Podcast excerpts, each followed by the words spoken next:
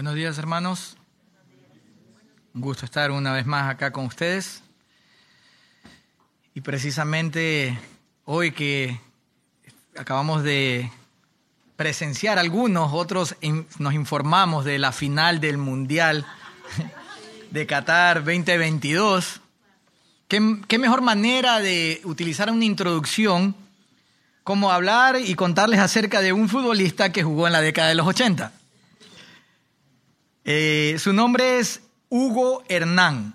Hugo Hernán nació en Lanús, provincia de Buenos Aires, mire, coincidencia, un 9 de mayo de 1969.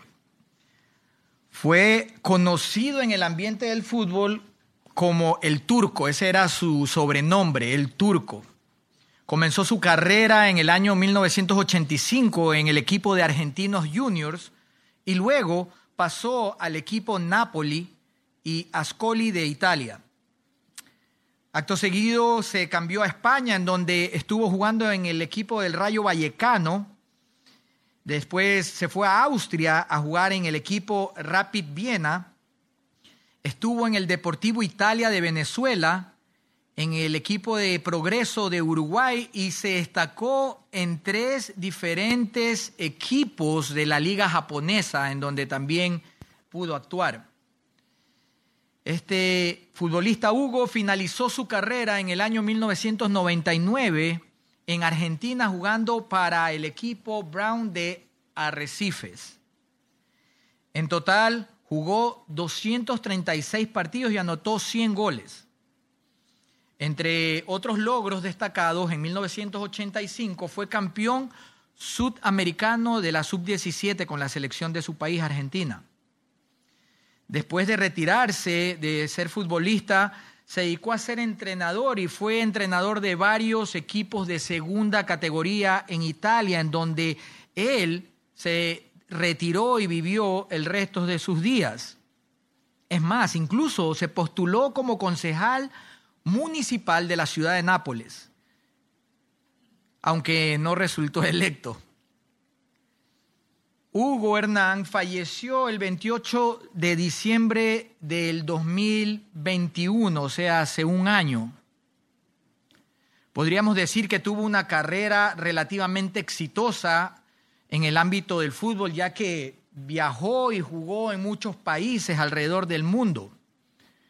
Pero lo que muchos críticos dicen en contra de este futbolista es que él logró jugar en estos países debido a que su hermano mayor tuvo mucha influencia en todo esto. El hermano mayor de Hugo Hernán es Diego, era Diego Armando Maradona. A esto podríamos decirle que le llaman los beneficios por asociación. El ser hermano de una estrella tan famosa del fútbol, decían sus críticos, le abrió muchas puertas para que le vaya bien en el mundo del deporte. Pero en contraste a la situación de Maradona y su hermano menor Hugo, aunque Maradona fue muy querido por los aficionados de su país y del mundo entero, el hermano mayor del autor de la epístola que vamos a estar estudiando en esta mañana, en esta ya tarde, en este día, fue perseguido, fue rechazado, fue odiado y fue crucificado por los de su nación, los judíos. A diferencia de Hugo Maradona, Santiago, mejor conocido como Jacobo, el medio hermano de Jesucristo, sufrió persecución y hasta fue martirizado por causa de la asociación con el nombre de su hermano. A pesar de todo esto, Santiago valientemente dirigió y escribió una carta para alentar a los demás hermanos cristianos que se encontraban perseguidos y sin aliento en otras partes del mundo. Hoy, continuando con nuestro estudio panorámico del Nuevo Testamento, como ya lo imaginarán, vamos a estar hablando acerca de la epístola de Santiago. Así que por favor abran sus Biblias a la epístola o la carta de Santiago.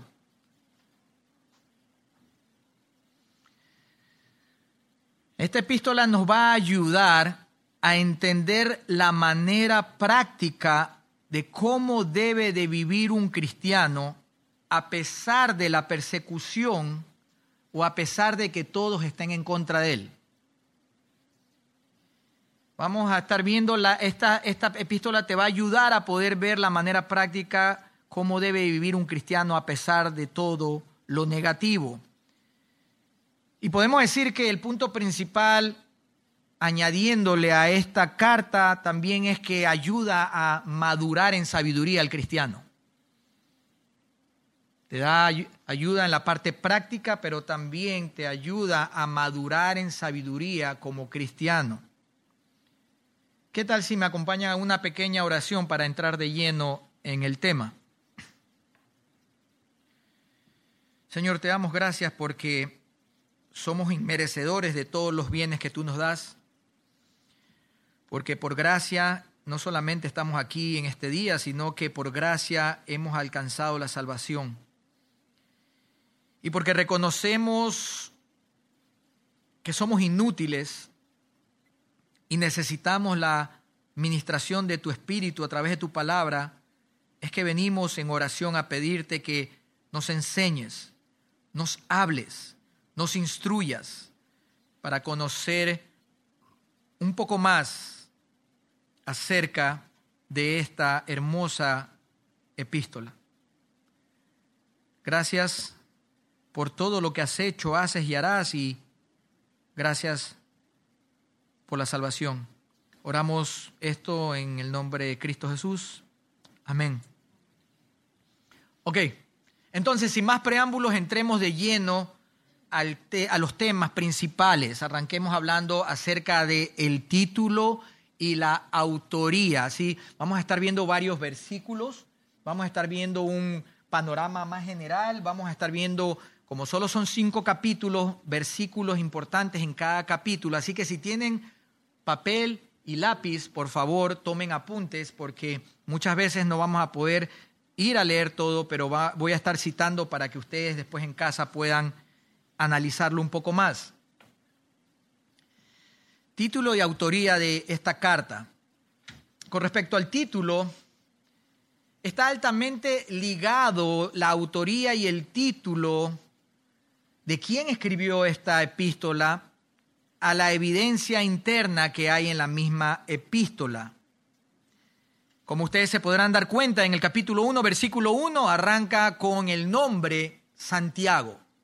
Santiago. Recuerden que Santiago eh, su nombre hebreo y aún en el, nombre que recibe en griego, en el original griego, es Jacobo.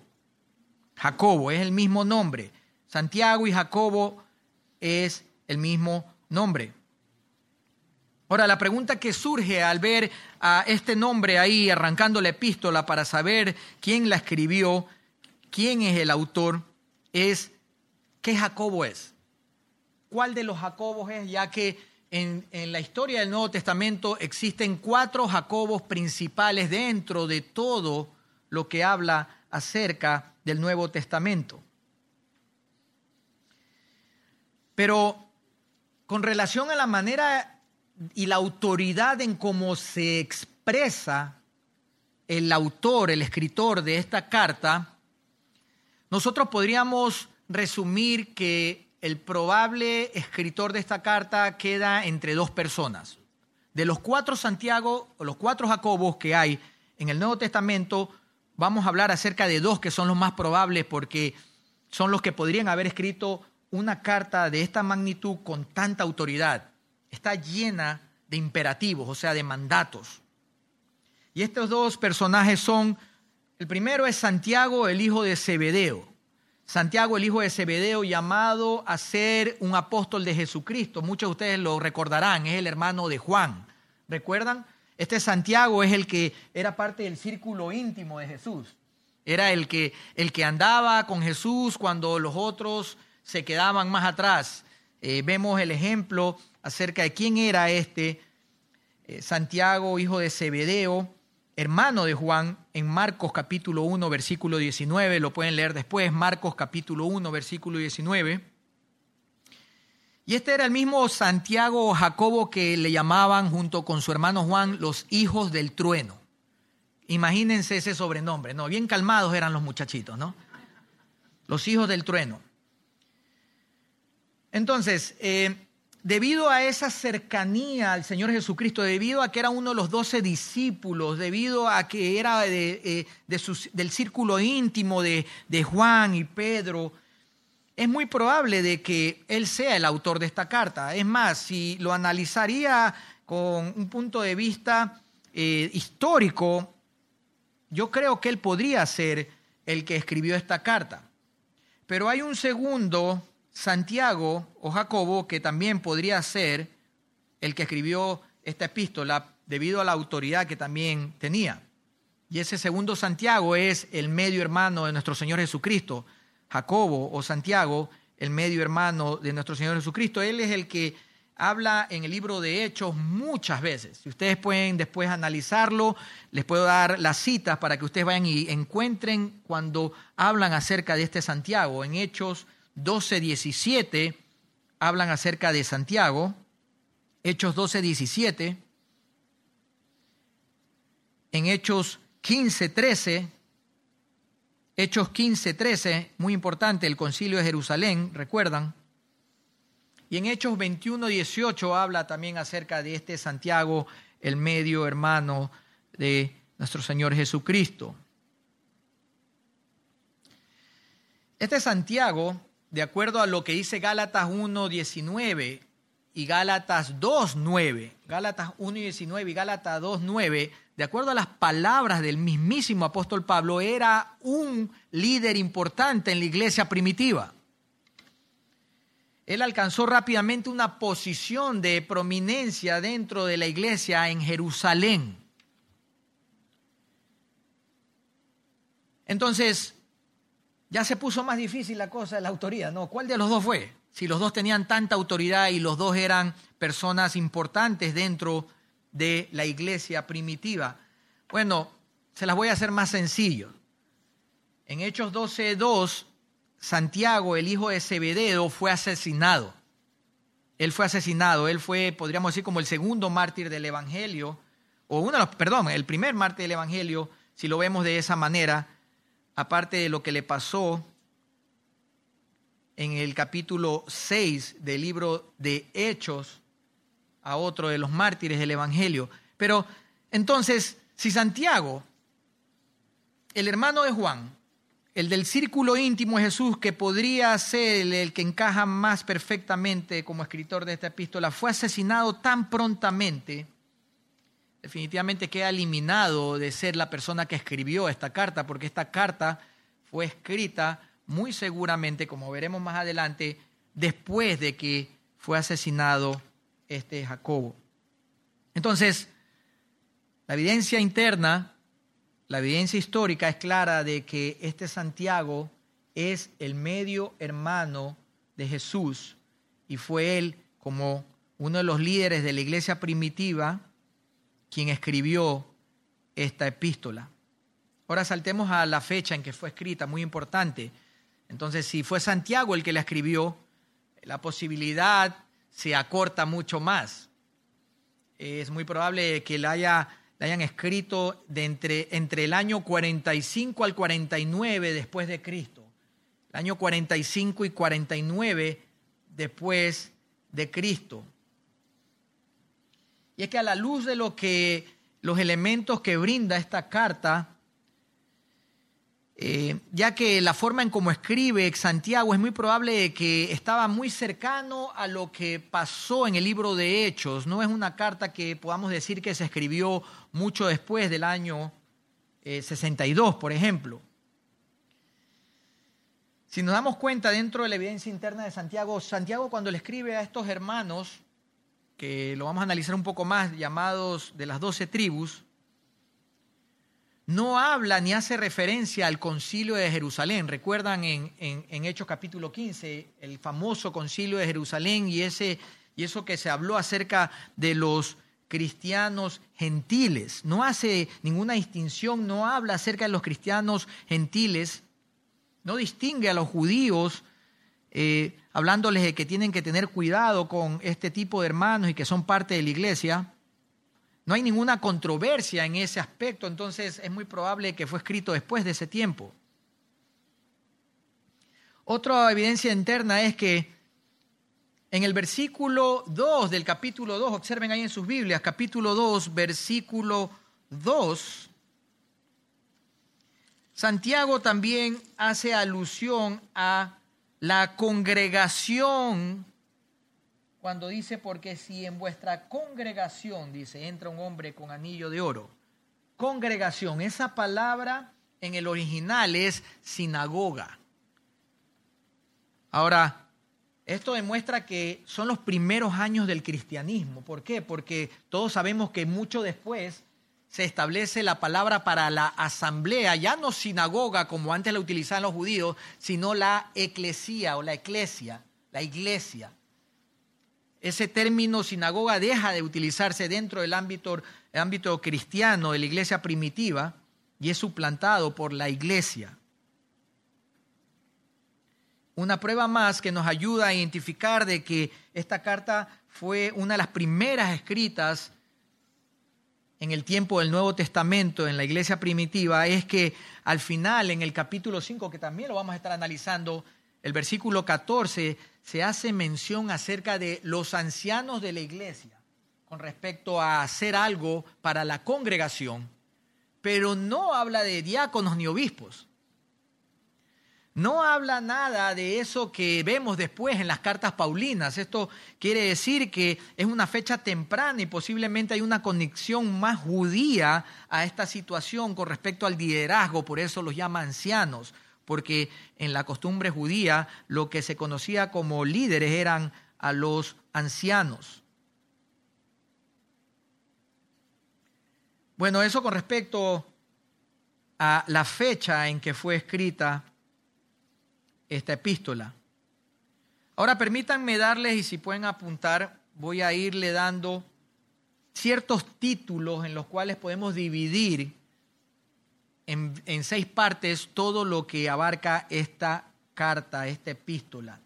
Es interesante porque a pesar de que solo tiene cinco capítulos, tiene muchísima información, tiene mucha enseñanza, tiene mucha doctrina y teología. Arranquemos con el primer título, si lo pueden ir anotando, de los seis títulos se los voy a dar. El primer título es versículo 1 del capítulo 1 vemos la salutación, algo que es típico, ¿no? La salutación o la introducción a la epístola. Ahí en el versículo 1, capítulo 1, esa es la primera parte y aunque no lo crean, ya la vamos a analizar, es muy profunda. Hay mucha información ahí, solo en un versículo. Número 2, el siguiente título es Perseverando con madurez. Perseverando con madurez. Este título abarca el capítulo 1 del versículo 2 hasta el final del capítulo 1, o sea, hasta el versículo 27. Capítulo 1, versículo 2 hasta el versículo 27, lo que sobra del resto de los versículos de ese capítulo 1. Ese es perseverando con madurez. Número 3, fe acompañada de obras. Esto lo vemos en el capítulo 2 fe acompañada de obras, capítulo 2. Siguiente título, el título número 4, Templanza con sabiduría. Siguiente título, el número 4, es Templanza con sabiduría. Y este es el resumen que pusimos como título al capítulo 3. Templanza con sabiduría, lo vemos dentro del capítulo 3. Siguiente título, número 5, sometiéndose a la voluntad de Dios, sometiéndose a la voluntad de Dios. Ese es el título que pusimos a el resumen del capítulo 4. Sometiéndose a la voluntad de Dios. Y finalmente, número 6, el regreso, el Señor regresará. El Señor regresará. Y eso lo encontramos en el último capítulo, el capítulo 5 de esta epístola. Ahora, Una vez que tenemos un bosquejo más general, entremos a ir viendo detalles capítulo por capítulo. Perdón si a lo mejor no abarcamos todos los detalles por causa del tiempo, porque hay mucho que aprender acá y mucho que analizar. Eh, si quieren al final de que terminemos el estudio, pues tienen alguna pregunta, si tengo la respuesta con gusto se las puedo dar. Pero arranquemos con la introducción o la salutación. Observen todo lo que hay en un versículo. Número uno, la identificación del autor, ya lo vimos, Santiago, Jacobo, quedamos y resolvimos de que es el medio hermano de Jesucristo, pero también encontramos la palabra que es muy conocida en el Nuevo Testamento, esclavo, ahí donde dice siervo, aquí lo que Santiago está identificándose no es tanto como el hermano de Jesucristo, sino como el siervo, el esclavo del Señor Jesucristo. Algo muy común lo encontramos en las epístolas de Pedro y aún Juan, y también lo vemos en Judas, cómo se identifican ellos como dulos, dulos, esclavos de Jesucristo. Ahora miren la frase con que continúa ahí el versículo 1, doce tribus, dice, a las doce tribus. ¿Cuáles son las doce tribus? Bueno, puede ser muy sencillo, uno que ya tiene tiempo en el Evangelio puede decir, ah, este es Israel. Pues sí, así es. El título es de las doce tribus, es un título común usado en el Nuevo Testamento para referirse a la nación de Israel. Ahora, pausa y ya seguimos. Podemos pensar también por un momento y decir, a ver, si estamos hablando de que la audiencia original y el autor original y el tiempo original está tan cercano a ese tiempo que todavía a lo mejor estaba el templo, que todavía estaban muchas costumbres judías, también podemos decir que históricamente las doce tribus no estaban juntas, ¿no? Recuerdan que eh, después de Salomón, su hijo cometió un grave error y perdió las doce tribus y se separaron los dos reinos, el reino del norte y el reino del sur. Diez tribus al norte, dos tribus al sur. Entonces, ¿por qué eh, este, Santiago y aún los otros apóstoles utilizaban este título o este término, las doce tribus, para hablar acerca de la nación de Israel? Porque está hablando acerca de quienes verdaderamente eran la nación de Israel espiritualmente hablando. No necesitaban estar físicamente juntos.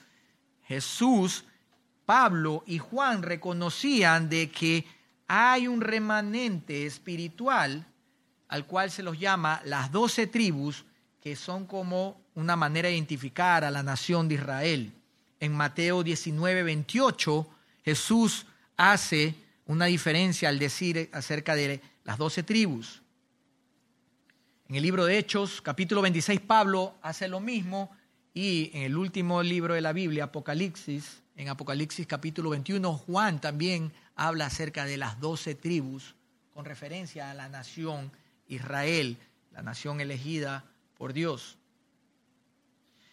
Ahora, después de eso, encontramos que le está escribiendo a esas doce tribus, que es Santiago, el medio hermano de Jacob, en el versículo 1, pero hay algo más que llama aquí la atención. Observen ahí en sus Biblias.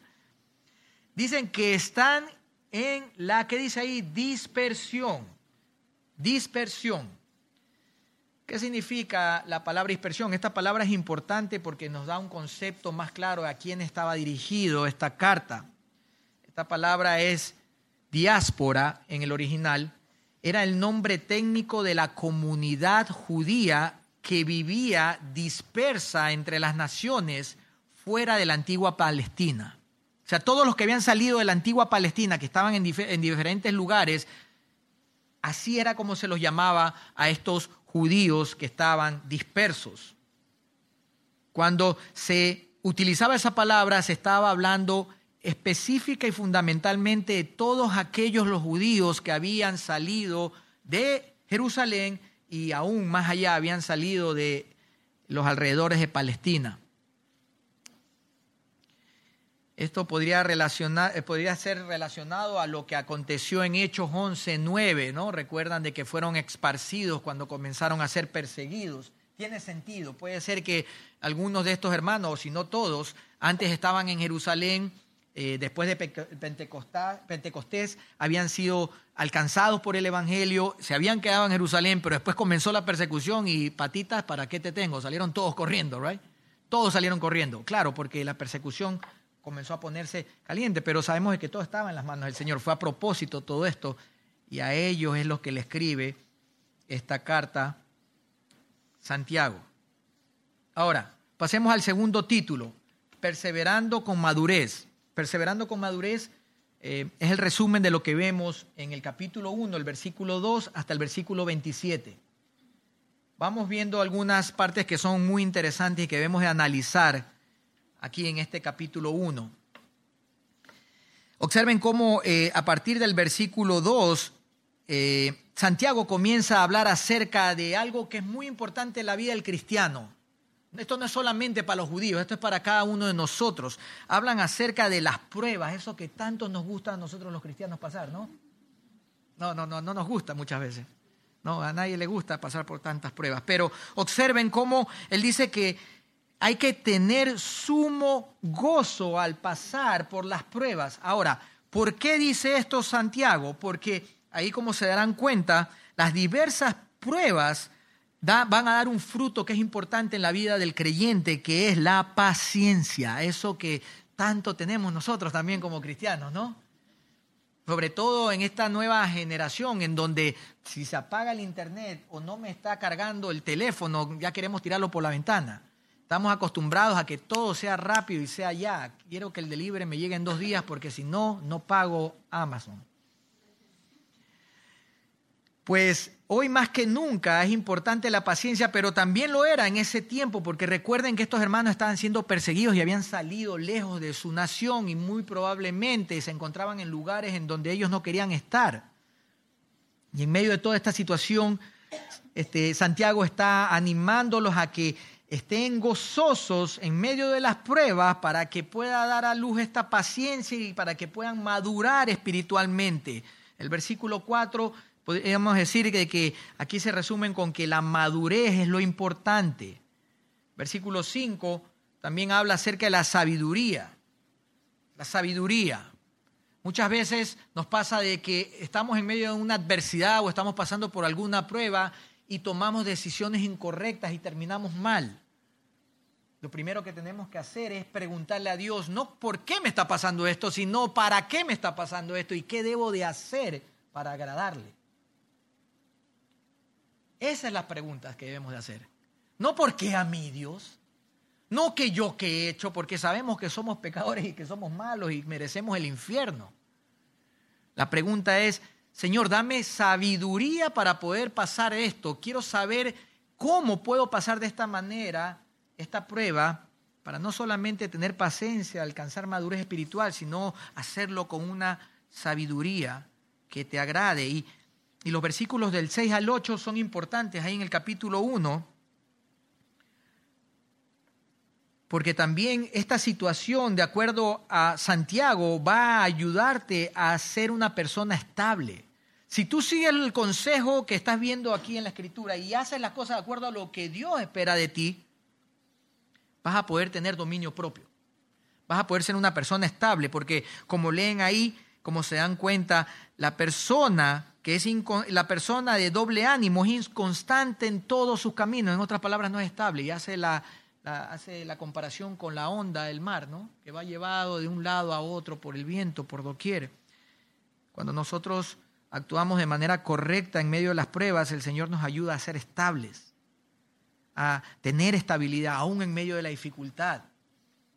Y como si eso fuera poco, observen el versículo 10, y el 11 habla acerca de, la humildad, habla acerca de la, de la, humillación y la humildad, tanto como el, el, rico debe de, ser, debe de humillarse porque sabe que sus riquezas van a pasar prontamente, pero asimismo el pobre no tiene que ponerse triste, sino que estar contento porque sabe que es rico en los cielos. Ambas posiciones están de por medio delante del escritor, aquí Santiago, y lo que está diciendo es, si estás pobre, no te preocupes, esto es pasajero, lo principal es en los cielos, y si eres un rico, ten cuidado, humíllate, porque todo esto se va a pudrir y se va a quedar acá.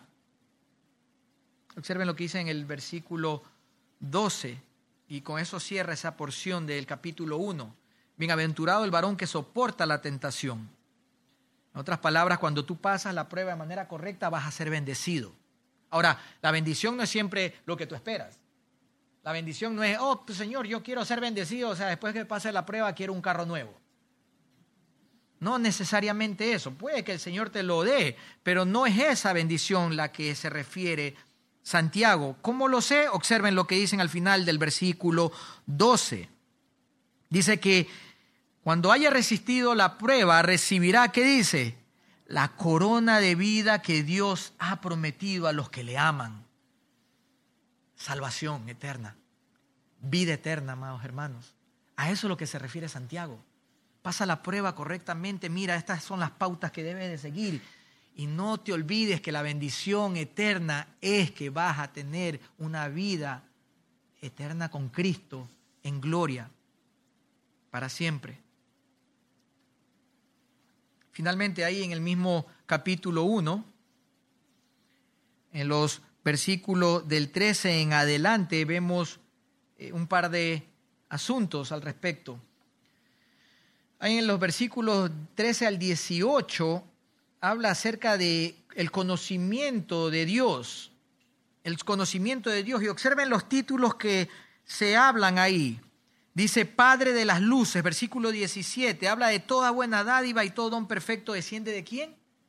De Dios, de Jehová, el Padre de las luces. Este término, el Padre de las luces, es simplemente un término que se utilizaba en el Antiguo Testamento acerca de Dios como el creador de todo. O sea, todo lo que tú recibes, todo lo que es bueno, viene de Dios porque Él es el creador de todas las cosas. Él es el que creó el cielo y la tierra, la luna y las estrellas, como dice Génesis capítulo 1, versículo 14. De Él proviene todo lo bueno.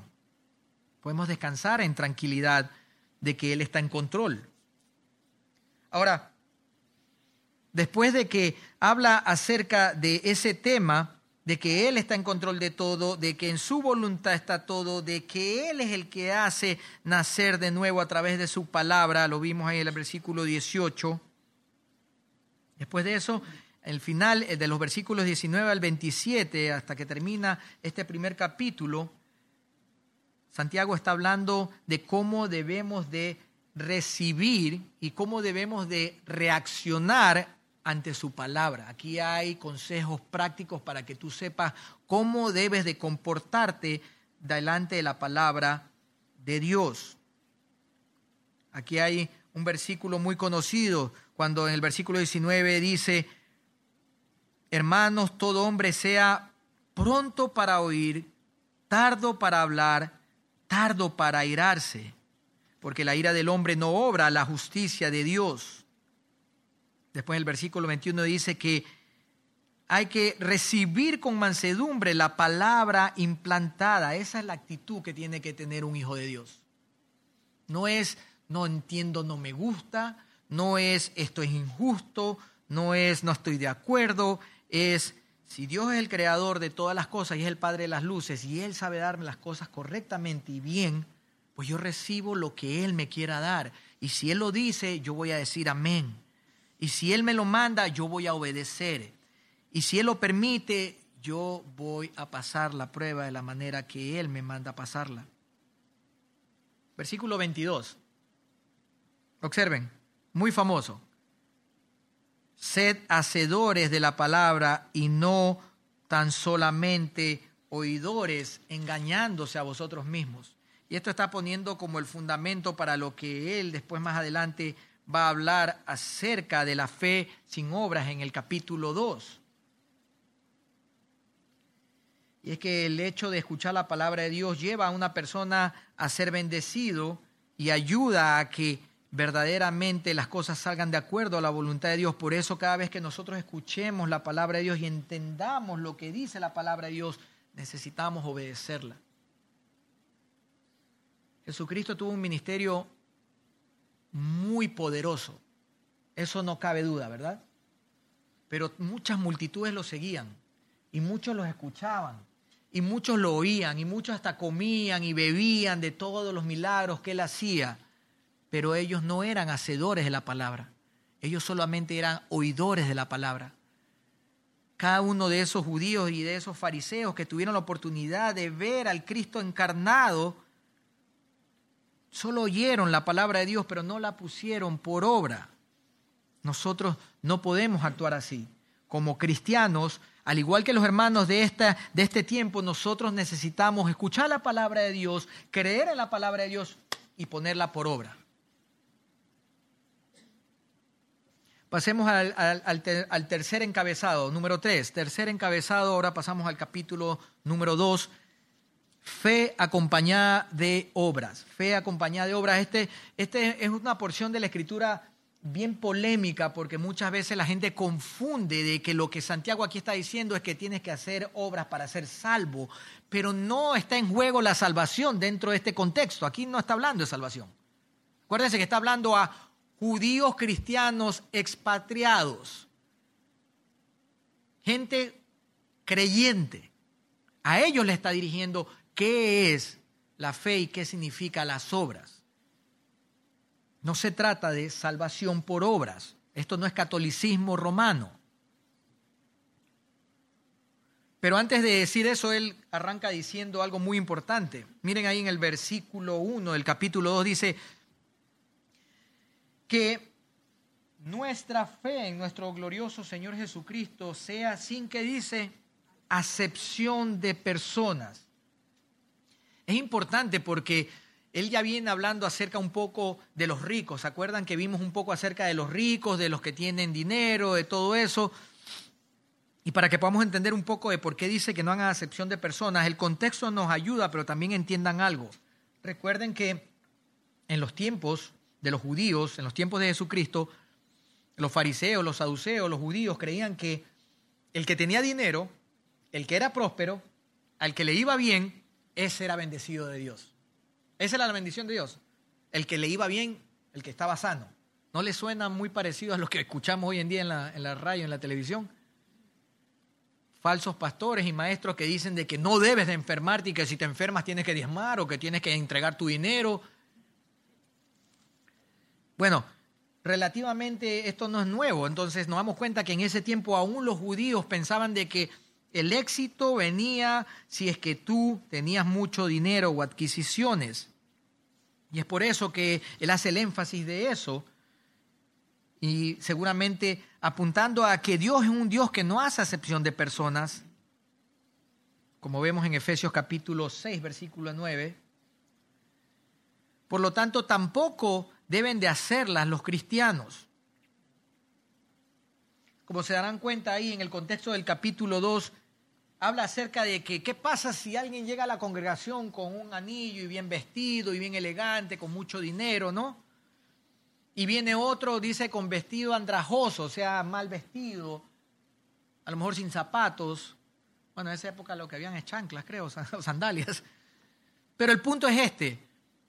Él está diciendo de que si llega alguien con mucho dinero, llega alguien pobre, no puedes decirle al que tiene dinero, oh, ven acá, siéntate aquí al frente, en el mejor lugar, ven acá, ¿quieres algo de tomar?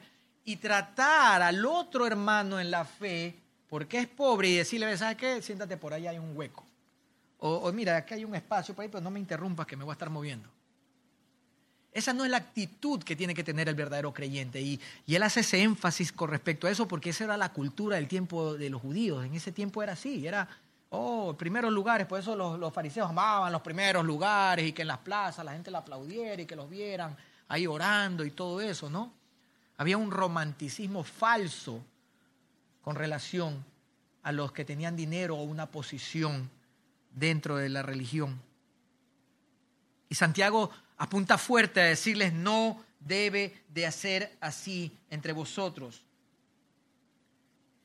Y es importante porque después de eso les habla acerca de que esos prejuicios y el favoritismo no tienen lugar dentro de la iglesia de Cristo. Mostrar preferencia por un visitante rico al servicio de una iglesia y menospreciar a un pobre es lo peor que puede haber dentro de una congregación cristiana. Y si no les quedaba duda a los oyentes, comienza a tirarle piedras y palos, diciéndole que esos mismos ricos a los que están tratando tan bien, esos son los que blasfeman el buen nombre del que ellos invocaban, o sea, de Jesucristo, versículo 7. Y les dice en contraste en el versículo 5 de que Dios ha elegido a los pobres de este mundo para que sean ricos en fe y herederos del reino que ha prometido a los que le aman. Ahora, una pausa, muchas veces, muchas veces la gente equivoca y dice, oh, esto es pobreza espiritual, porque hay, un, hay partes en la Biblia en donde habla acerca de bienaventurados, la bienaventuranza de Jesucristo, del pobre de espíritu. Esa es una pobreza espiritual. Pero esto no es pobreza espiritual, porque estamos hablando de alguien que llega con un buen traje y alguien que llega con un traje andrajoso. Esto es pobreza monetaria, física, económica. Entonces podemos decir, o sea, eso quiere decir que el que es pobre va a ir al cielo y el que es rico no. No necesariamente. Porque hay gente que es pobre y es muy orgullosa.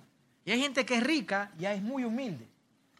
El punto aquí es principal de que no haya una distinción y que se recuerden que muy difícilmente entrará al reino de los cielos un rico como el Hijo de Jesucristo. De que es muy difícil que alguien que tenga muchas posesiones y mucho dinero y que le está yendo bien en la vida, entre paréntesis, quiera buscar de Dios. Por, otro lado, por otra parte, por lo general el pobre al verse en situaciones tan apretadas, comienza a buscar de Dios, comienza a buscar una salida porque se da cuenta de que en esta tierra no tiene nada y que es muy probable que algún día muera. A eso es lo que se refiere. Ahora, observen el versículo 10. Este es un versículo muy evangelístico. A aquellos que les gusta compartir el Evangelio, esta es una herramienta muy útil en, el compartir el Evangelio, el mensaje básico del Evangelio de Jesucristo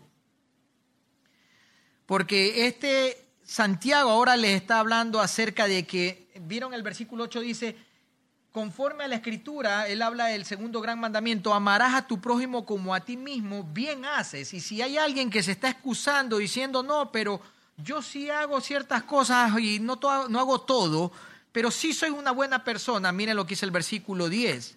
Porque cualquiera que guardare toda la ley, pero ofendiere en un punto, se hace culpable de todos. O sea, aquí no es que lo pongo sobre la balanza y bueno, me porto más o menos, me porto casi bien y por ahí de vez en cuando tengo mi desliz. Entonces gana la balanza. Este versículo es muy importante para utilizarlo cuando le compartes el Evangelio a alguien y le dices, mira, delante de Dios los diez mandamientos es parecido a un, lo, dice un, un famoso evangelista, él dice, es como si tuvieras una cadena con esclavas, con diez esclavas, dice, conectadas ahí, que son los diez mandamientos. Si estás colgado de un precipicio con esa, con esa cadena, ¿qué pasa si cortas el, la, primer, la primera esclava? Te caes. Pero si cortas la décima? te caes igual. Si cortas la, quinta, te caes. No importa cuál cortes, te vas a caer. Por eso es que hace Santiago este comentario.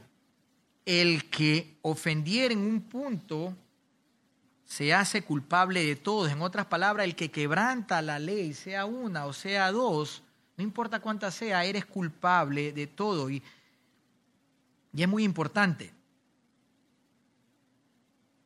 Es muy importante porque en el tiempo, ahora también, pero en ese tiempo se justificaba mucho, porque es que yo, yo llevo al templo esto, o yo hago esto, yo hago el otro. Había muchas, eh, había mucho eh, eh, pragmatismo, había mucho ese de que, oh, bueno, mira, no estoy tan mal, pero hago esto de aquí. Es muy parecido a lo de, no, es que me porté mal, pero unos cinco de María y unos cuatro Padres Nuestros y todo quedó en cero, ¿no? A veces en la iglesia tradicional eh, católica romana utilizan esa manera. No, tranquilo, yo me porto mal y, voy y ahí equiparo ahí un poquito. Pero no es así, eso no es así delante de Dios. Y por eso Santiago utiliza ese versículo que es muy útil para nosotros. Los versículos del 12 al 13 ahí mismo, en el capítulo 2, habla acerca de los cristianos que deben hablar y hacer la verdad consistentemente sabiendo que serán juzgados por su ejercicio de la misericordia y la parcialidad. Una vez más, termina de cerrar ese punto de que no pueden tratar bien a uno y mal al otro, No puedes hacer una cosa y otra, como observan ahí el versículo 11 al final, habla claramente que si rompe uno de los mandamientos es culpable de todos. Y que aunque estamos juzgados por la ley de la libertad, el versículo 12, nosotros debemos de pensar siempre que la misericordia triunfa sobre el juicio. La misericordia es de parte de Dios a través de Jesucristo. Pero entramos a la parte que es más conocida. Entremos a la parte de la fe y de las obras. Recuerdan, ¿no? Estábamos hablando acerca de la fe y las obras. Esta es la parte más conocida de este capítulo 2 del libro de Santiago. Y es interesante porque el versículo 14 comienza hablando acerca, eh, comienza haciendo unas preguntas ahí. ¿De qué aprovechará si alguno dice que tiene fe y no tiene obras? ¿Podrá la fe, la fe salvarlo? Que Santiago está haciendo una pregunta retórica. La respuesta es no. definitivamente no.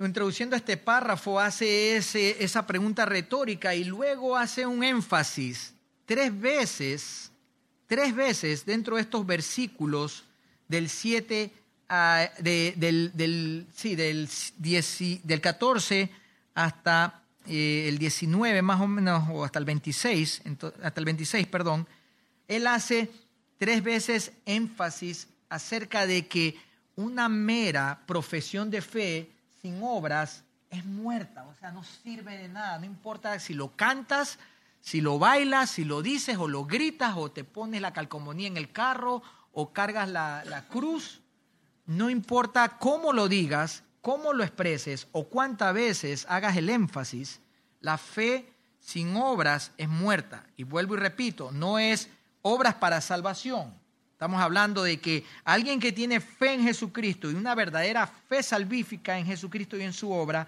debe de ser alguien que imita a Jesucristo. Sus obras, sus frutos son de acuerdo a lo que dice Jesucristo y a cómo actuó Jesucristo. Y es que si alguien tiene una fe y no hay verdaderamente un fruto, una obra que va de acuerdo a esa fe que profesa, es muy parecido a los demonios del versículo 19. Observen el versículo 19. Él le dice, ¿tú crees que Dios es uno? O sea, ¿tú tienes fe en Dios?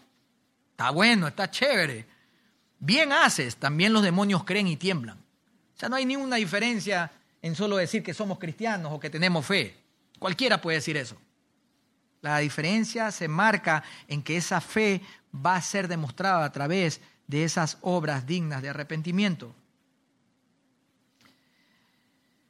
Si dice, si está acompañada de obras, eso quiere decir que verdaderamente Dios ha transformado tu vida. Si no es así, esa fe no tiene valor alguno. Observen lo que dice nuestro amado pastor John con respecto a esta porción de la Escritura. La autenticidad de una profesión en Jesucristo como Salvador y Señor se, evidencia más por lo que una persona hace que por lo que afirma, o sea, que por lo que dice. Una persona que profesa a Cristo, pero no vive una vida que honre a Cristo y que obedezca a Cristo, es un fraude total. Es un fraude total. Y tiene toda la razón, Pastor John.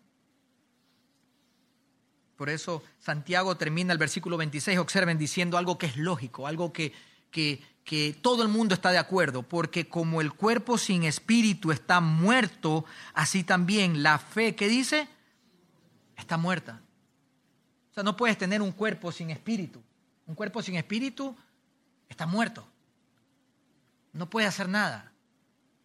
Tú vas a un velorio y si hay alguien ahí muerto y le dices, y te le acercas a la, al féretro y le dices, qué horrible te vestiste hoy.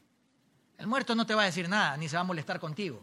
O si le pinchas con algo, el muerto está muerto, no va a hacer nada, no va a reaccionar. ¿Por qué? Porque le hace falta su espíritu. No sirve. De esa misma manera, Santiago dice que la fe sin obras no sirve. No sirve decir que tiene fe si no estás viviendo de acuerdo a los parámetros de Jesús y su palabra. Pasemos al capítulo 3 rápidamente. Capítulo 3. Capítulo 3, el título número 4 que pusimos es Templanza con sabiduría. Templanza con sabiduría en el capítulo 3. Bien interesante porque aquí comienza siendo una advertencia en el capítulo 3 Santiago. Observen lo que dice el versículo 1. ¿Qué dice ahí? Una vez más utiliza esa frase como para comenzar a hablar acerca de algo diferente.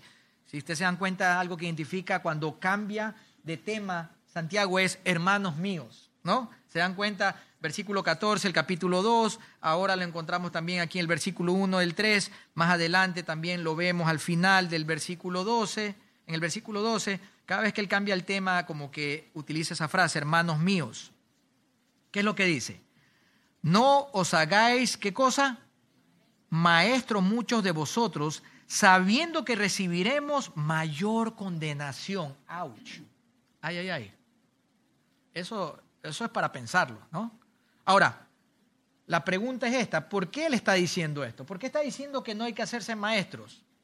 Bueno, la, la palabra en el original es didáscalo, que significa y se puede traducir como un instructor, un maestro. Es la misma palabra que se utilizaba en los tiempos de Jesús cuando hablaban de los rabinos. ¿Se acuerdan? Los rabinos, los rabí, los maestros, los instructores. Pero más que todo en este aspecto está hablando de una función más eh, como de un cargo, una función más oficial. No está hablando solamente de, de hablar algo, de predicar algo, de enseñar algo en general porque si lo pensamos así, esto iría en contra de la gran comisión. O sea, yo diría, bueno, pues el Señor me mandó a través de Santiago que no me haga maestro, pues no puedo predicar porque le voy a enseñar a alguien. Iría en contra de Mateo 28. Pero no está hablando de eso, no está hablando de compartir el Evangelio, no está hablando de ayudar acerca del Evangelio a otro hermano, no está hablando de hablar acerca de verdades que aprendemos, por ejemplo, en los servicios o en la escuela dominicales. No está hablando eso, está hablando del cargo oficial de ser un supervisor, un rabino, un encargado dentro de la congregación. Ahora, tampoco quiere decir que esto sea una alerta para aquellos que se quieren preparar para el ministerio. O sea, si tú eres un varón y dices, bueno, me gustaría algún día dedicarme a tiempo completo al ministerio o me gustaría servir en alguna área dando alguna enseñanza, un estudio bíblico en hogar, compartiendo acerca de las clases de evangelismo, eh, anhelo hacer eso, eh, eso está bien. Por eso 1 Timoteo 3 dice que el que anhela esa supervisión, el poder predicar, anhela buena cosa. Eso no es lo que está en juego aquí. El reclamo de Santiago es simplemente que en ese tiempo demasiados cristianos judíos estaban ansiosos de hablar solo por lucirse. Hoy en día ya no hay de eso, ¿no? Sí, sí lo hay. Y a veces podemos caer en eso la inmadurez espiritual está muy ligada a que a veces queremos hablar por hablar y lo disfrazamos de que es mi primer amor y que estoy apasionado por Cristo y, voy y hablo cualquier cosa. Y es bueno hablar de Cristo, pero también hay que prepararse para hablar de Cristo porque vamos a tener que dar cuenta de todo lo que digamos.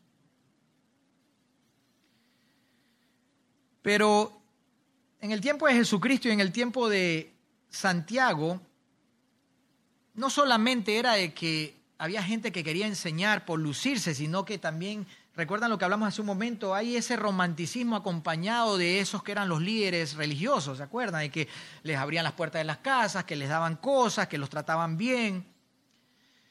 Entonces lo que Santiago está diciendo, miren, está bien si Dios los ha llamado a hacer esto, pero recuerden que van a tener que dar cuenta, porque hay mayor condenación por cada cosa que digas si solo lo estás haciendo por lucirte, por querer tener un espacio, por querer brillar ante los demás. Le está diciendo de que deben de entender la responsabilidad y todo lo que conlleva el hecho de ser un maestro dentro de la congregación. Esto anima a que nos preparemos mucho más. No nos debe alejar de compartir el Evangelio, y si eres un hombre que estás buscando en algún momento tener un cargo dentro de la iglesia de Dios y poder servir en una área dentro de la iglesia de Dios, también te anima a decir, tengo que prepararme si verdaderamente quiero hacer esto de corazón y no caer en mayor condenación.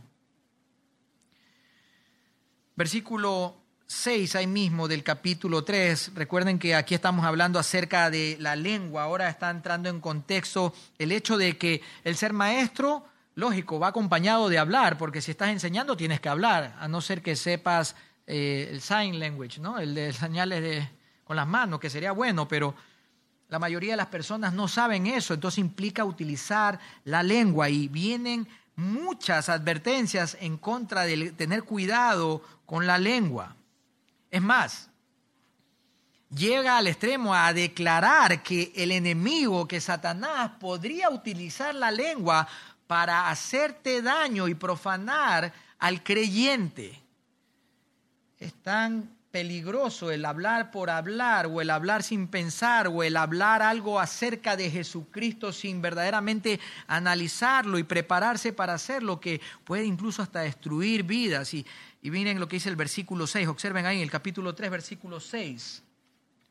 La lengua es un fuego, un mundo de maldad. La lengua está puesta entre nuestros miembros y contamina todo el cuerpo e inflama la rueda de la creación y ella misma es inflamada. ¿Por qué dice?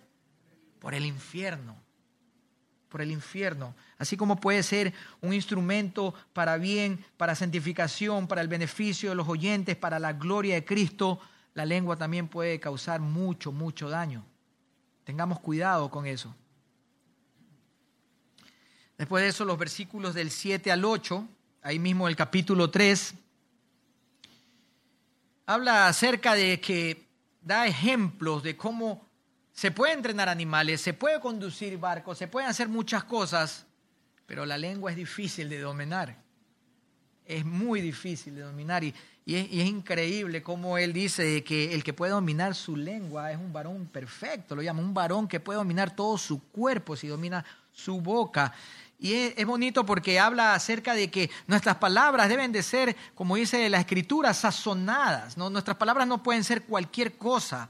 Y miren lo que dice en el versículo 9, con ella bendices a Dios y Padre y con ella maldecimos a los hombres que están hechos a la semejanza de Dios de una misma boca proceden bendición y maldición, hermanos míos. Esto no debe de ser así. Si quieres buscar agradarle a Dios, si quieres poder hablar de parte de Dios, si quieres poder compartir el Evangelio, ten cuidado como hablas porque la gente está escuchando. Olvídate de eso, es que yo nací así y así soy yo y así moriré. Esa frase no existe con los cristianos. Esa frase es del mundo. Porque si así naciste, y así eres, y así vas a morir, eso quiere decir que no has nacido de nuevo. Y te aseguro, así vas a terminar en el infierno. La realidad de un cristiano es diferente. La realidad de un cristiano es oír la palabra de Dios y actuar en la palabra de Dios. Es ver de que, es que, que debo de cambiar, de que debo de cambiar mi forma de pensar, mi forma de hablar y que tengo que tener cuidado. Porque si digo que pertenezco a Dios, debo de andar como Dios anduvo. Después de eso, el versículo 13, que es la última parte, hasta el versículo 17, observen ahí la, parte final, perdón, hasta el versículo 18 del capítulo 3, hay una, hay una diferencia muy bonita acerca de, de, aquellos que andan buscando sabiduría de este mundo y la sabiduría que viene de Dios. Hace una diferencia, un contraste entre la sabiduría de, que no viene de Dios, que no viene de lo alto, la que la llama diabólica, versículo 15. Hay una sabiduría que es así. Hay un conocimiento que es del mundo. Hay una astucia que viene del enemigo. Y lo dice ahí, la campara donde, en donde están los celos, contención, perturbación y toda obra perversa. Eso no sirve de nada, pero por otra parte anima a su audiencia Santiago diciendo, pero la sabiduría que es de lo alto es primeramente pura, después pacífica, amable, benigna, llena de misericordia y de buenos frutos, sin incertidumbre ni hipocresía. Esa es la sabiduría que necesitamos anhelar. Esa es la, sabiduría de la cual habla en los primeros capítulos de que demos, el capítulo 1 que hemos de pedir si no la tenemos. Si alguno está falto de sabiduría, pídala a Dios pero no para salirse con la suya, no para vivir como la gente del mundo, ganando y sacando ventaja, sino para ser la persona que Dios te ha llamado a ser, una persona pura, una persona pacífica, amable. ¿Y por qué dice esto? ¿Por qué dice que hay que pedir sabiduría para ser pacíficos, para ser amables, para ser puros? Pues está dándole eh, un poco de fundamento a lo que continúa en el capítulo 4. Pasemos al capítulo 4, en donde vamos a estar viendo a sometiéndonos a la voluntad de Dios. La quinta parte, sometiéndonos a la voluntad de Dios. Vamos a analizar el capítulo 4 y es lógico que haya dicho de que hay que ser pacífico, amable y benigno, con misericordia y buenos frutos y mansedumbre, porque ahora él hace la pregunta ahí en el capítulo 4, en los versículos del 1 al 3. ¿De dónde vienen las guerras y los pleitos entre vosotros? Y dice, ¿no es de vuestras propias, de vuestras pasiones las cuales combaten en vuestros miembros? Respuesta, sí. Claro que sí, de ahí es donde viene. No hay que echarle la culpa al vecino necesariamente. No hay que echarle la culpa a Putin. Pero él tiene toda una nación detrás de ellos. Es así. Hay una nación detrás de ellos. Y hay otras naciones también detrás de todo eso. Las guerras vienen por eso mismo, porque hay solo pasiones y pleitos, porque el ser humano es pervertido en su esencia.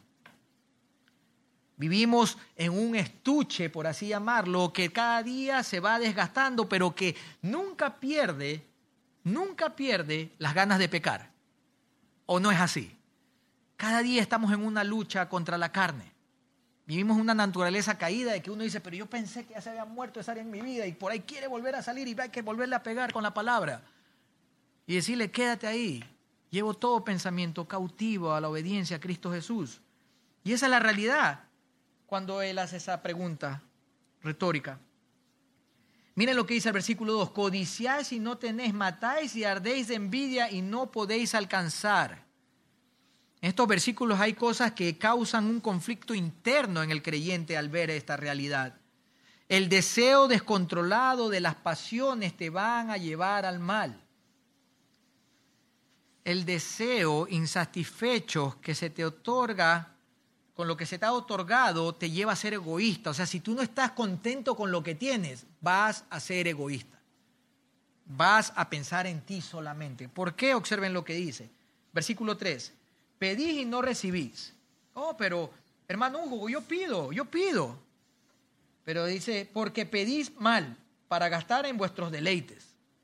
O sea, en otras palabras, el énfasis aquí es no solamente que no pides, sino que cuando pides, pides de una manera incorrecta, estás pensando en ti mismo, una manera egoísta, en una manera no amable, en una manera no misericordiosa, en una manera hipócrita, porque esto lo estás buscando para ti. Y por eso es que hay tantos pleitos, y por eso es que hay tantas peleas y por eso es que hay tantos problemas aún dentro de los cristianos. Oh almas adúlteras, ¿no sabéis que la amistad del mundo es enemistad contra Dios? El mismo capítulo 4, versículo 4, miren cómo termina diciendo, ser amigo del mundo se constituye, ¿qué dice ahí? No hay eso de que, no, pero yo los domingos soy así, los lunes a veces como que soy medio camaleón, el cristiano camaleón, ¿no? El que en la iglesia es de una manera y pues el lunes el trabajo es de otra. Y después con los amigos de la infancia es de otra y después de otra manera es de otra. No existe esa cosa. O sea, ¿eres o no eres? ¿Estás o no estás? ¿Eres amigo de Dios o eres amigo del mundo? ¿Deseas las cosas del mundo? ¿Anhelas las cosas del mundo? ¿Te gustan las cosas del mundo? te gusta todo lo que va relacionado a Dios. No existe tener dos señores, dijo Jesús, porque amarás al uno y aborrecerás y odiarás al otro. No podemos servir al mundo y servir a Dios. Y por eso él hace énfasis de que la escritura habla de que el Espíritu Santo es celoso por nosotros. Observen el versículo 5, él anhela él anhela a sus hijos. El Espíritu que está en nosotros nos anhela celosamente. Ahora, si eso no es suficiente, si el hecho de que el Espíritu Santo te anhele como, como hijo de Dios, entiende de que el camino de dejar dejarte llevar por las pasiones, el camino de querer agradarle a la gente del mundo, el camino de querer ser igual. Uy, cómo me gustaría también. Pero eh, yo sé que es, una, es un celo santo. Me gustaría tener ese carro, me gustaría ser de esa manera, me gustaría, me gustaría tener esa casa así, igualita. Señor, por favor, mírame. O sea, no estoy hablando de orar por las cosas, hay que orar por las cosas, está bien orar por las cosas, pero ¿qué es lo que estás anhelando? ¿Lo estás anhelando solo porque lo ves en el mundo, solo porque, porque ves en Facebook que ponen todo lo bueno, porque eso es lo único que ponen ahí, lo bueno? Nadie pone en Facebook ahí, ay, soy un pecador arrepentido y hoy día traté mal a mi esposo, o traté mal a mi esposa, o, tuve malos pensamientos hoy, o estoy cansado de la ira y del enojo en mi vida. Ah, en Facebook siempre ponen lo lindo, lo hermoso. Esa es una mentira. Es una mentira. Es solamente querer formar y moverse como el mundo y, dar una apariencia mundana, una apariencia de que todo está bien cuando la realidad es que está mal. Y miren, observen que, que después de eso Santiago, en los versículos del 7 al 10 de ese capítulo 4, utiliza 10 imperativos, 10 verbos imperativos, como para que si tú dices, bueno, entonces, ¿cómo actúo entonces? Si no tengo que ser amigo del mundo y no tengo que hacer las cosas mal y tengo que huirle a todo eso, ¿cómo lo hago? Una manera práctica de poder vivir alejado del mundo. Pues bueno, aquí te va. Observen de los versículos 7 al 10, en estos cuatro versículos, 10 verbos imperativos, 10 mandamientos. Sométanse, resistan, acérquense, límpiense, purifíquense, aflíjense, lamenten, lloren conviértanse y humíllense. Ahí están, pueden buscarlo después y se van a dar cuenta. Ahí están, diez imperativos, así es como deben de actuar. Esa es la manera en cómo deben de buscar agradarle al Señor, no buscar las cosas de este mundo. Estos diez imperativos son urgentes en la vida de un cristiano, sobre todo cuando se da cuenta de que está siendo atraído por cosas que son de este mundo. Y finalmente ahí en el capítulo 4 veamos los versículos del 2, del 11 hasta el 15. Bueno, hasta el 17 vamos a verlo. Y lo dividimos en tres partes esos versículos de el 11 hasta el 17. La primera parte es del 11 y 12. Los versículos 11 y 12 aquí advierte contra hablar mal y juzgar al hermano. Esa no es la actitud de un cristiano. Él les dice claramente de que no hay que murmurar, de que no hay que tratar de ser personas que murmuran en contra, hablan mal del hermano. Y habla acerca de que hay uno solo que es el que puede juzgar ciertas cosas. No, nosotros podemos juzgar hasta cierto punto, pero hay cosas que solo le pertenecen a Dios. Versículo 12, solo uno es el dador de la ley. ¿Quién eres para que juzgues al otro? Hay momentos en donde uno puede en amor animar a un hermano, pero en este contexto lo que estaba pasando es la actitud mundana. Esa actitud de que, de que, de que, ay, pero míralo como es, o mírala como es. Aquí no hay, tranquilos hermanos, aquí con nosotros no pasa estas cosas. Pasa en todos lados. En las mejores familias sucede, dicen por ahí, ¿no? Pero debemos de alejarnos de esa situación. Debemos de actuar de manera de que recordemos de que no se trata de hablar mal de los hermanos ni estar murmurando ellos, sino de ayudar, de apoyar al hermano. Y después en el versículo 13 él, está hablando de algo muy importante. Muchas veces cuando tenemos esa actitud mundana nos olvidamos de quién es la esencia de todo lo que hacemos. ¿Quién es la esencia de todo lo que hacemos? Dios, Cristo Jesús. Y miren lo que apunta él. Que no estemos diciendo que, dice ahí, resumidas cuentas, oh, vamos a traficar, vamos a negociar, vamos a hacer esto. Oh, me voy a comprar esto, me voy a comprar el otro, voy a hacer esta carrera, me voy a ir a esto de acá, voy a vender esto, me voy a acomodar acá, me voy a cambiar a este otro lugar, me voy a esta otra iglesia y después de eso voy a hacer esto. Bueno, no hay nada de malo, pero ten cuidado en la manera como hablas. Versículo 15 y el capítulo 4, en lugar de lo cual deberías de decir. ¿Qué es lo que dice ahí? Si el Señor quiere, viviremos y haremos esto o aquello.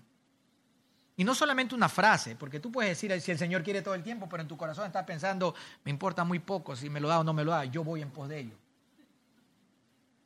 Se trata de que desde dentro de tu corazón tú tengas establecido la regla general de que solamente para un cristiano está la condición de que si Dios lo quiere, sucederá.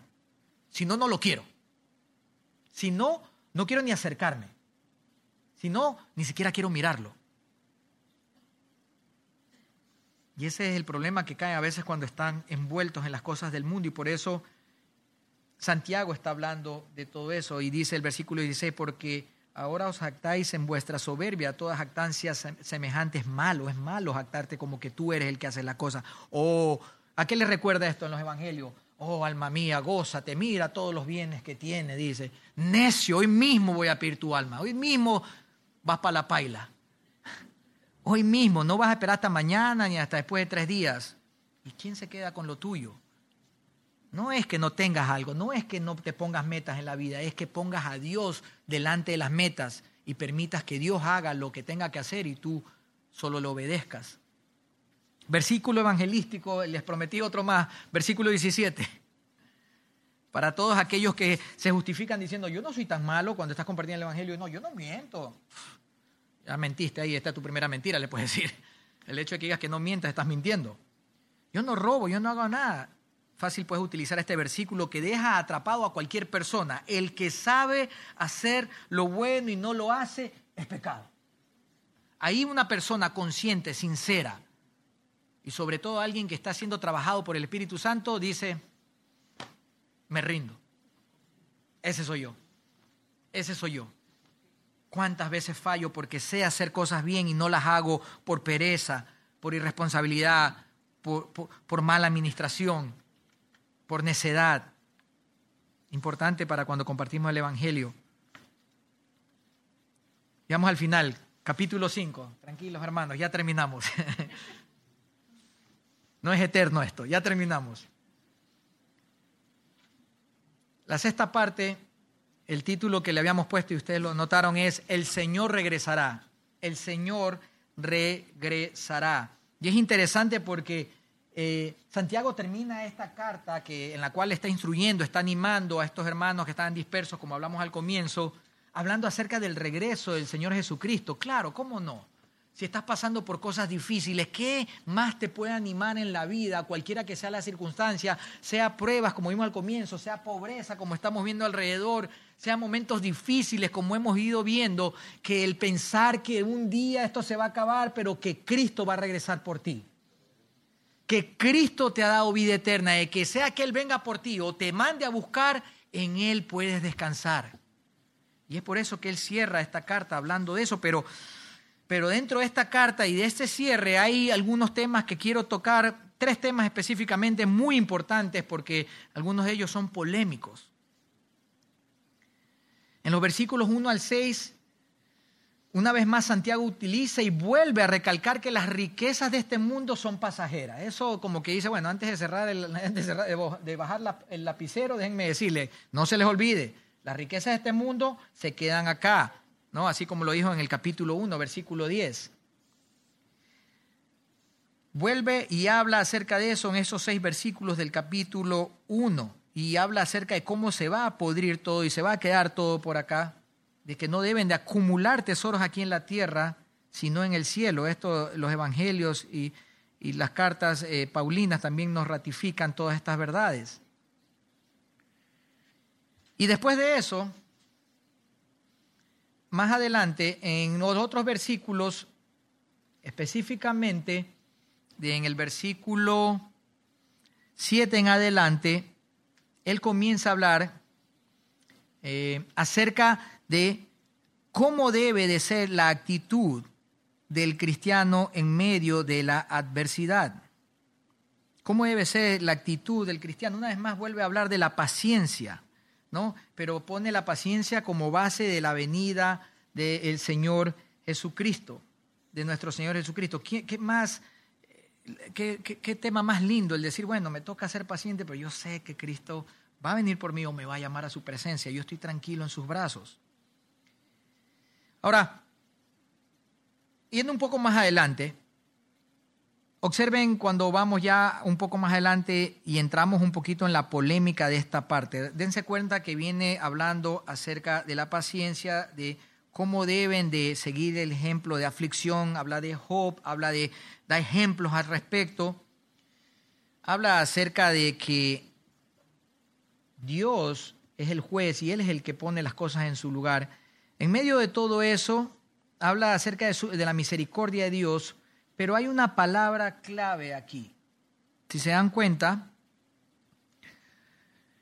eh, habla acerca de la enfermedad. Aquí, a partir del versículo 12, si leemos ahí a partir del versículo 12, pero sobre todo, hermanos míos, no juréis, dice, sobre el cielo ni por la tierra, por ninguno otro juramento. Claro, no es bueno jurar, hay que decir sí y hay que decir no y que seguir lo que se dice, pero continúa el versículo 13, ahora hablando acerca de este tema importante. ¿Está alguno entre vosotros afligido? Pregunta, haga oración. ¿Está alguno alegre? Cante alabanzas. Versículo 14, ¿está alguno enfermo entre vosotros? Llame a los ancianos de la iglesia, lloren por él, ungiéndolo con aceite en el nombre del Señor. Y la oración de fe salvará al enfermo y el Señor lo levantará. Y si hubiese cometido pecados, ¿qué dice? Le serán perdonados. Después habla acerca de la confesión de los pecados. Ahora, ¿por qué es importante esta parte del capítulo 5? Porque esto algunos lo utilizan para decir de que, ah, si ves, ahí está el don de sanidad lo único que hay que llamar es a los ancianos, a los pastores. Ahí por ahí uno salta a decir el apóstol. Llamen al apóstol. ¿Cuánto cobra el apóstol? Anda, pregunta a ver cuánto cobra el disque apóstol para ir a orar por ti. Y es interesante porque eh, ¿a qué se refiere exactamente Santiago con la palabra enfermo? Y sinceramente no hay una, no hay una razón por la cual se debe considerar que enfermo eh, se refiere a una persona que exclusivamente está enfermo físicamente. La palabra enfermo en el original significa literalmente estar débil. Estar débil. Solo es que lo traduce la Reina Valera enfermo, pero significa alguien que está débil. Ahora, la debilidad es no solamente física, también está la debilidad espiritual. Y recuerden que venimos hablando de cristianos, judíos, cosas que están pasando, dificultades, pruebas, tentaciones, las tentaciones del mundo, están hablando más que todo de cosas espirituales más que físicas. Y de hecho, esta palabra en el original, en las epístolas, eh, se utiliza para referir al, al débil en la fe. Al, aquel que tiene una conciencia débil, una conciencia, ¿te acuerdan cuando dice que el que tiene, el, que tiene la conciencia débil, eh, eh, el que tiene la, conciencia más fuerte debe tener misericordia, el hermano más débil en la fe y a lo mejor no comer carne para no ser tropiezo? En ese aspecto está hablando, no es tanto lo físico, Está hablando de una fe débil, de una conciencia débil, como lo vemos en Romanos 14 y 1 Corintios 8 en la, en la boca del apóstol Pablo. Y es por eso que creemos que Santiago no se está refiriendo a la persona que está en cama o al que padece alguna enfermedad necesariamente, sino que escribió a aquellos que habían llegado a cansarse espiritualmente, tenían un cansancio espiritual, que se habían debilitado tanto moral como espiritualmente por causa del sufrimiento por el cual estaban pasando. Observen lo que dice el pastor John, nuestro amado pastor John, al respecto de este tema. Eh, déjenme citarlo. El contexto y el contenido de esta sección el tema no es la enfermedad física o la curación. En cambio, su preocupación, hablando de Santiago, es curar la debilidad espiritual y el cansancio espiritual y el agotamiento y la depresión espiritual a través de la oración, así como tratar con el sufrimiento y el pecado que conlleva esto. Claro, si estás débil espiritualmente, si estás débil en tu fe, en algún momento vas a terminar pecando sea porque no confías en que el Señor te va a sacar de esa, o porque te portas mal, o porque no tomas una decisión sabia, porque no pides sabiduría y actúas en la carne, o porque te dejas desviar por las cosas del mundo, porque estás débil en tu fe. Nada en el contexto anterior o siguiente prepararía a los lectores de Santiago para algo así, para hablar de que esto es una enfermedad física pero una sensación sobre cómo ayudar a las víctimas de la persecución a través de la oración encaja perfectamente en el flujo del pensamiento de Santiago. 100% de acuerdo con el pastor John. 100% de acuerdo. Y es que estos versículos no son una fórmula de aceite y oración e imposición de manos para hacer milagros. No lo es.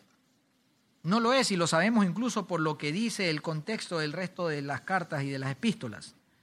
Más bien esto es una manera en cómo deben de los hermanos animar y buscar y orar por los demás para que sean animados y sean levantados sus brazos en medio de la dificultad cuando la fe está cayendo. Los versículos, los dos versículos finales, el versículo 19 y 20, aprueba y respalda esta posición. Porque si se dan cuenta, observen lo que dice el versículo 19 y 20, dice, hermanos, si alguno de entre vosotros se ha extraviado de la verdad y, y alguno le hace volver, sepa que el que haga volver al pecador del error en su camino, salvará de muerte un alma y cubrirá multitud de pecados. Esto está hablando un poco acerca de Proverbios capítulo 10, pero el punto es el siguiente, si le está hablando a verdaderos creyentes y le está hablando de cómo deben de actuar y de cómo deben de comportarse, cómo deben de soportar, cómo deben de alejarse del mundo, como lo venimos viendo hasta ahora, ¿se está refiriendo de salvación del alma? ¿Está refiriéndose al evangelismo? No necesariamente, no creo. Lo que está en juego aquí es el avivamiento del creyente. Porque muchas veces los creyentes nos, nos fatigamos, a veces nos cansamos, a veces nuestra fe se debilita. A veces necesitamos tener ese ánimo, gente que ore por nosotros, gente que nos ayude, gente que nos dé un poco más de claridad y luz de lo que dice la palabra de Dios y lo que debemos de hacer de acuerdo a la circunstancia en la que vivimos. La realidad es que si nadie interviene en la vida del cristiano que está pecando, su pecado podría haberle llevado a un castigo que es la muerte física. La palabra de Dios habla de eso, habla de que a veces el Señor se lleva a una persona por estar tomando la cena de Dios incorrectamente. Muchos duermen, dice, ¿no, Pablo? De manera prematura el Señor puede llevar a llegarse a alguien que esté eh, actuando en algún pecado, no perseverando en el pecado, pero sí con su fe caída. El conocimiento y la confesión de pecados es algo que lo vemos a través de toda la palabra de Dios. Primera de Juan capítulo 1, versículo 9 dice que el que hubiese pecado, abogado tiene ante el Padre a Jesucristo el justo. Y Él es la propiciación por nuestros pecados y que la, cuando oramos y pedimos perdón, Él cubre nuestro pecado. Todo esto se actúa siempre pensando lo que vimos hace un momento, en la mirada puesta en que Jesús va a regresar un día. Entonces, finalmente, permítanme cerrar con esta conclusión en los últimos siete minutos que quedan. Déjenme ponerle esta, creo que es la cereza al pastel, después de haber visto todas estas verdades en el libro de Santiago. Las instrucciones que da Santiago son instrucciones claras acerca de cómo lograr la santidad práctica y la madurez espiritual. Son exhortaciones diseñadas para penetrar la conciencia del creyente y agitar las almas de los hermanos para que busquen más de Dios. Lo hizo para los judíos de esa época y Dios la utiliza para nosotros en esta época. Comenzamos hablando de quién? De Hugo Maradona, el hermano de Diego Armando Maradona, de cómo él había sido beneficiado por asociación de acuerdo a sus críticos, y de cómo Santiago, el escritor de esta carta, no sufrió eso mismo, más bien lo querían perseguir y hasta lo mataron por estar asociado con Jesús. Pero recuerden algo, no siempre fue así. Juan 7:5 nos habla de que Ninguno de los hermanos de Cristo, de Jesús, creían en él. Hubo un tiempo en la vida de Santiago, después de haber vivido tantos años al lado de Jesús, que no creía en él. Pero algo pasó en la vida de Santiago. Jesús abrió los ojos de Santiago al Evangelio y creyó en Jesús. Después de la resurrección, todo cambió en la vida de este Santiago. Ahora la pregunta, después de ver todas estas verdades y ver la vida de Santiago, a través de lo que él escribió es que es, ¿qué es Cristo para ti? ¿Qué es Cristo para ti? ¿Él es tu Salvador y Señor? Si verdaderamente eso es así, esto no va basado en cuánto tiempo tengas en la iglesia. Recuerda que Santiago estuvo más de 30 años al lado de Jesucristo mismo. Allá ninguno de nosotros llegamos. Ese es un nivel extremo de estar al lado, conviviendo con el Rey de Reyes, el Señor de Señores, recibiendo de Él todo el tiempo. Pero Él lo ignoró. O sea, no importa si uno tiene por primera vez un día aquí en la iglesia o tiene siete años en el Evangelio. No importa si sirves o no sirves dentro de la iglesia, no importa si vienes o no vienes, si lees o no lees o estudias o no estudias. La realidad es que puedes estar mucho tiempo dentro de una congregación y tu corazón no pertenecer a Jesucristo. Pero esto no es para desanimarnos. Antes esto es para animarnos porque así como Santiago, que negaba a Jesucristo, después comenzó a dar gloria a Jesucristo, todos los que estamos aquí presentes podemos vivir esa realidad tan solo si corremos a la cruz de Cristo. Y si sí somos salvos, que esto nos anime a poder buscar vivir de manera de que nuestras obras reflejen la obra de Jesucristo en nuestras vidas